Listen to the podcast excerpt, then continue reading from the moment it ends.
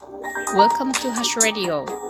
This program is supported by you. ハッシュです。皆さんお元気ですか?今日は講義レポートで American Studies 3の講義のまあ、13回目ですけど、今日が最終回となります。今まで聞いてくださった方、ありがとうございました。えー、今日はですね、Is the American Dream Still Possible? ということで、まあ、前回の講義レポートの後半の、まあ、続きでございます。えっ、ー、と、教育について話していこうと思います。えー、前回の講義レポートナンバー941では、アメリカンドリームの意味の捉え方について話しました。アメリカンドリームとは、経済と社会において、情報階層への移動思考を持つこと、upward mobility っていうことを話しました。あ、ちょっと夫さんがね、炭酸入れておりますね。で、これが20世紀の終わりからは、あの、いろいろな情勢が変わって、えー、難しくなってきたねっていう話だったんですが、これが教育においても変化をしてきたっていうことです。えー、っと、教育のみが経済的成功への道だとされてきておるんですね。で、良い給料をもらえる仕事に就くためには、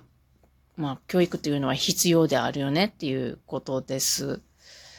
でも今、多くのアメリカ人は教育だけが成功への道ではないかもしれないなと考えているそうです。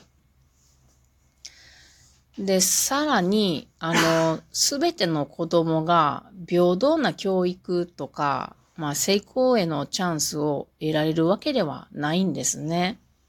アメリカの教育システムあの、公立学校のほとんどっていうのは、州とか町の資産税からお金が回ってきます。property tax って言いますけども、これ何かっていうと、人々の家などにかかる税金なんですね。国からではないのです。州とか町の資産資産税なんですね。なので、貧しい地域がより貧しくなったらですね、家の価値も減りますよね。そうなると、これらの地域は学校運営に必要な十分な税金、お金っていうのを集められなくなります。付け加えて、かつては多くのアメリカ人にとって、あの、大学の授業料っていうのは手の届く範囲だったんですが、今は多くのアメリカ人にとってはすごく高すぎるっていうことになっております。このようにして、経済的成功への重要な道であるって言われている良い教育ですね。まあ大学のことですけれども、まあ、他にもその前の、えー、日本でいう小学校から中学校、高校みたいなところもね、あの、まあ、良い教育必要ですね。まあ、こういう良い教育というものが失われていくかもしれないっていう危惧があるということです。しかし、アメリカ人の性格っていうのがですね、あの、まあ、一般的に言われてるのが、あの、楽天主義なんですよね。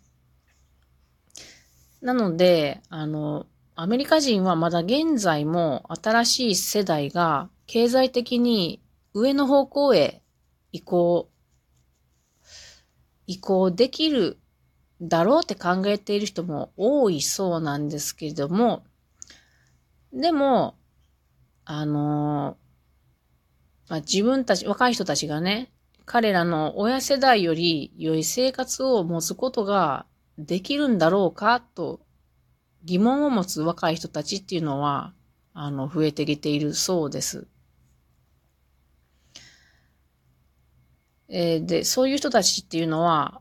の多くの人っていうのは、親が働いていたのよりも、自分たちは多くハードに働いているけれども、財政的に安心ではないと言っているそうです。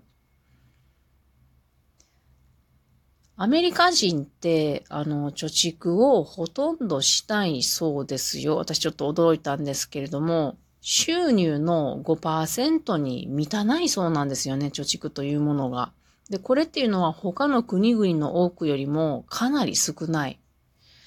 で、結果として何か悪いことが起こったとしたら、多くの家族はほとんど自分たちを守ることができない状況になってしまう。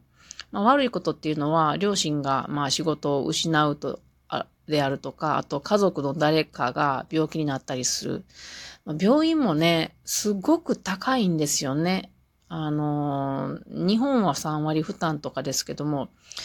ちょっとした病気とかなっても何十万っていうお金を払わなあかんっていうのを聞いたことがあります。まあ、こんな状況なんですけども、まあこの大事な、あの、良い教育が失われているかもしれないとか、貯蓄がほとんどないとか、そういう状況なんですけども、この流れにもかかわらず、アメリカ人は伝統的な、まあ、楽観主義でね、ずっと居続けるそうです。まあ、世代にもよっても違うと思うんですけれども、でも多くの人たちっていうのは、今でもなお、物事は良くなる、なるだろう、と強く信じているそうです。特にね、あの、まあ、親世代の人たちがね、自分とか、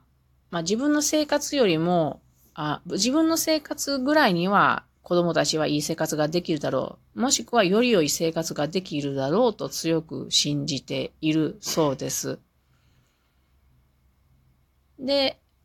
まあ今の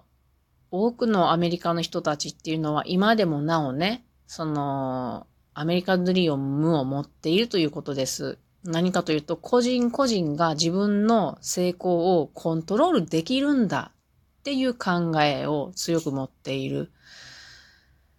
で、それから最も重要な成功の要因っていうのは、ハードワーク、それから個人の大志ですね、アンビシャス。それから良い教育へのアクセスであるっていう考えを持っているということを学びました。皆さんどんなことを感じられましたかね？私、この、あの、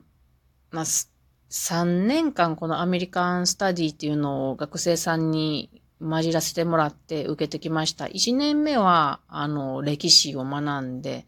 で、2年目と今年はですね、あの、アメリカンスタディのこの、まあ、テキストがあるんですけど、これについて、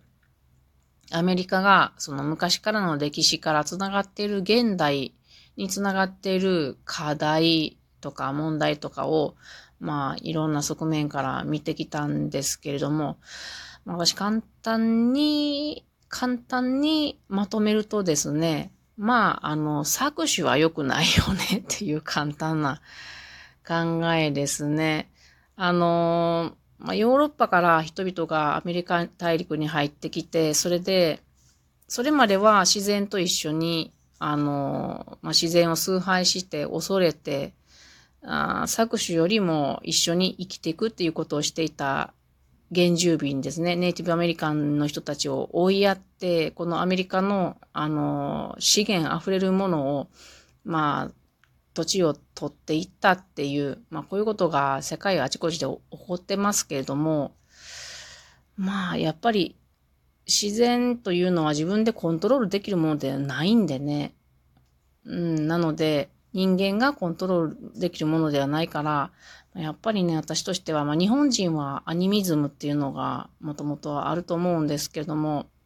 それでも日本でもね、あの、搾取はしてますけれども、やっぱりあの、自然を崇拝して、あの、崇拝っていうかな、なんて言ったらいいですかね。あの、自然が自分の力で元通りになれる範囲で、その中で生かさせてもらってるっていう考えが、やっぱり私はいいんじゃないかなって、うん、思いました。なので大量消費大量生産のっていうのは、あんまり良くないんじゃないかなって思いました。まあそんな簡単な感想を述べてまとめるとします。以上、アメリカンスタディ講義レポート、これにて最終回でございます。今まで聞いてくださった皆様ありがとうございました。それでは皆さん、また何かの講義レポート、講義が始まりましたからね。また何か大学の講義受けていくかもしれませんが、その時にまたお会いしましょう。それでは皆さん、またね